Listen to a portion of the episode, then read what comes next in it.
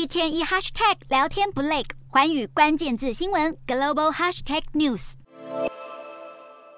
因为与太阳产生热能的原理相同，核融合反应被誉为是人造太阳。十三号，美国科学家更正式宣布重大进展。加州劳伦斯利佛摩国家实验室打造的美国国家点燃设施，日前达成了史上首度净能量增益的核融合反应。也就是说，反应产生的能量大于触发反应所需的雷射能量多出了百分之五十，被视为是一九五零年代以来科学界斥资数十亿美元研究核融合的重大里程碑。美国能源部长更形容这是足以载入史册的里程碑成就。而实验过程是以目前全球最强大的雷射持续照射微小的氢电浆球，以触发两个原子融为一体，并且借此产生无限的热能，进而被视为是取之不尽、用之不竭、没有核废料，而且零碳排的能源圣杯。不过，也有科学家指出，本次的实验没有计入驱动镭射器所需要的能量。更是耗费了三十五亿美元，超过一千零七十亿台币，最后的成果却大约只够煮滚十五到二十壶的白开水。成本问题的现实很骨感，距离核融合进入商业的应用，恐怕还需要数十年的时间。